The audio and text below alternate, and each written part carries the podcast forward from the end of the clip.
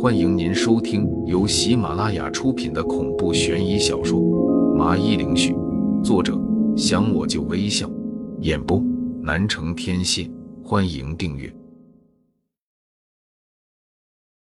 第三十七章：茅山秘录。我命令你把这件事给我彻底的忘掉，不许再想起。苏婉儿羞恼的冲着我喊道：“这样子的她像极了个任性的小女孩，但又不失些许的可爱，看得我心里愉悦畅快。”就在这时，吴麻子叫住了我，其他人都停下来看了过来。“没事没事，我只不过光棍久了，想找王林兄弟讨教一下，怎么才能找到这么如花似玉的老婆。你们先走。”我们跟得上。吴麻子笑吟吟的解释了句，几个人都或多或少露出了一丝鄙夷，便也没有再多关注。等着人继续往前走，他语气一沉，朝着我问道：“王玲，如果我没猜错的话，你爷爷应该就是九叔口中说的王老四吧？”我正纳闷他想干嘛，听到这话，短暂的愣了下。立刻笑道：“吴麻子，你为什么会这么说？”心里确实有点吃惊，没想到这其貌不扬的老头居然心思会这么缜密。要是他把这个消息说给鬼九听，我恐怕会很麻烦。你还不承认？从别墅那会我就看见你对这九叔有恨，加上你这么果断的第一个签订协议。这代表着这块玉牌对你很重要，加上你问的那个问题，所以你肯定是王老四的孙子。我实在听不懂你说什么。只要找到这块玉牌就能得到一百万，难道你不是因为这个上来的吗？我是因为过惯了苦日子，所以想要搏一把。尽管他推理的有理有据，但是我并没有点头承认，找了个说得过去的借口。只是没想到，吴麻子眉毛一挑，有些无语道：“你这小子，既然这样的话，刚才你对我说的就不算数。等会下山，我就告诉九叔说你拿到了玉牌，到时候看你怎么收场。”这一句话让我顿时眉头皱起。说实话，我的确是没看见这块玉牌有什么特别之处，可即便是这样。它也是和爷爷有所关联，我不想就这么交给了鬼九。现如今秦杰和他爷爷被苏尼上施法，得明天才醒过来。苏婉儿他们几个都是昏迷的状态，唯一知道我拿到玉牌的就是这吴麻子了。要是他这么一告状，我这玉牌恐怕没法留着了。你这么执着，我是不是王老四的孙子？干嘛？我不禁试探的问道。吴麻子叹了口气，眼睛深沉的望着前方，一副回忆起了过往的样子。过了会，他才缓缓道：“当初年轻的时候，我们文斗过一次，可惜的是我技不如人，输给了他。如今进入暮年，我想趁着自己的腿脚还能走动的时候，再找他比划一下，输了也就此生无憾了。”听到这话，我忽然脑子里冒出了个名字，下意识的脱口而出道：“你该不会是吴三炮吧？”说完就有些后悔，因为我看见他露出了一抹狡黠的笑容。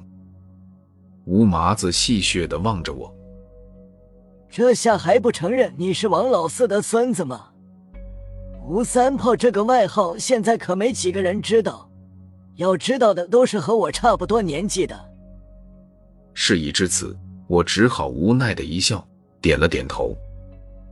因为当初我和爷爷学技的时候，小有所成就开始有点飘，所以便遭到了爷爷的严厉呵斥。他便和我说了自己遇到的一个人。这人同样是天赋异禀，但就是因为骄傲自大，不肯静下来研究道术，成天就是留恋烟花之地。一天至少要睡三个女人，因此被封了个“三炮”的外号。他当时小有名气，但却比不过爷爷，所以想要过来比试一番，却没想到头来被爷爷打败，狼狈的便离开了。想到这里，我便有些好奇的望着他，问道：“吴伯伯，恕我直言，当初我爷爷和我说的时候，您可是有一米八的个子，玉树临风，风流倜傥，女人看了都要流口水的俊俏模样，怎么现在？”不能怪我好奇，现在吴麻子最多就是一米六五，脸上老年斑和麻子都看着瘆得慌，眼神猥琐，走路都透着一股怪异。简直就是女人看见都要啐一口的猥琐老头，这和年轻的时候可以说相差巨大。唉，说多了都是泪。当初我的确是英俊潇洒，万花丛中穿梭自如，女人见了我都得主动迎合。可修炼茅山之术毕竟不是正路，加上我技艺不精。在经历过一次重创后，就成了这个鬼样子了。吴麻子有些伤感的叹了口气，接着说道：“我想找你爷爷，不仅是切磋一番，还想再向他讨教一些修炼之法，希望能有所顿悟。”闻言，我眸子里闪过一抹悲伤，淡淡道：“吴伯伯，那恐怕你不能如愿了。”为何？吴麻子有些不解的看着我，不明白我的意思。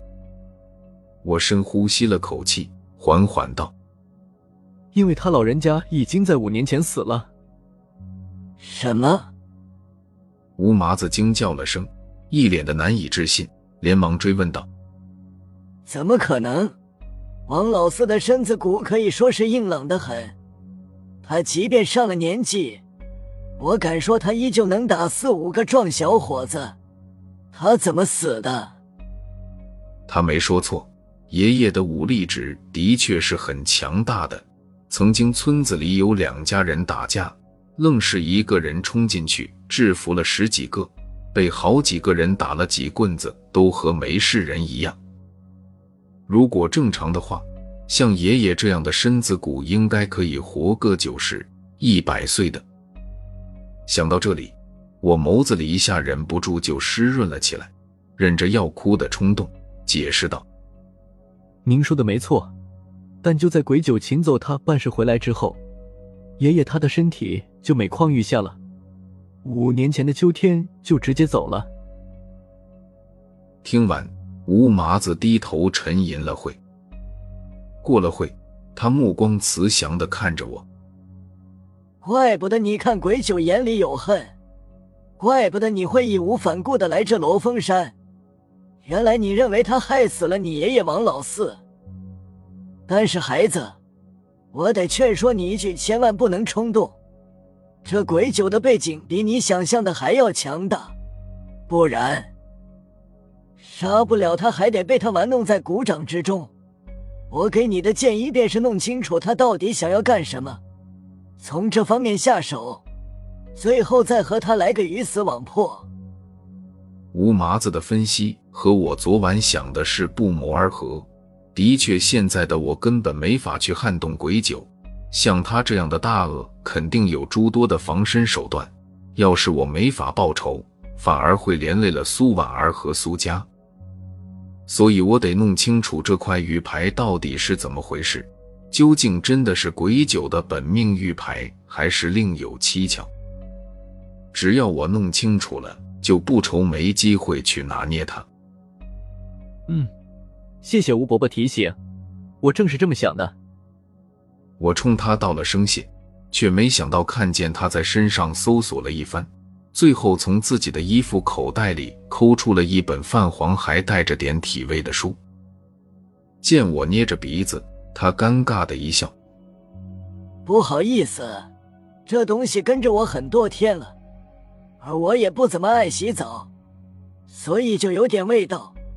不过他可是个好东西，要不是看见你是王老四的孙子，我还不给呢。听到他说的这么煞有介事，我便凑过去看了下，书名是用楷体还是用的繁体写的？叫什么茅山秘录，有点不明白道：“吴伯伯，您这是？我老了，这东西对我来说也是可有可无。既然你想要报仇，或许他能对你有点用。”吴麻子感叹了句，便表明了自己的意思。我顿时摇了摇头，拒绝道：“不要，我可不想变丑。茅山的东西，我可不敢学。”只见吴麻子被我这话气的是脸黑的要死，他没好气道：“你这小子别不识抬举！这茅山秘录上面不但有诸多捉鬼之术，还有符箓咒语这些。”可谓是我们茅山这一派的无价之宝宝。要不是看你小子命格不凡，天资聪颖，有点当年我的影子，加上又是王老四的孙子，所以我一咬牙一跺脚就送给你了。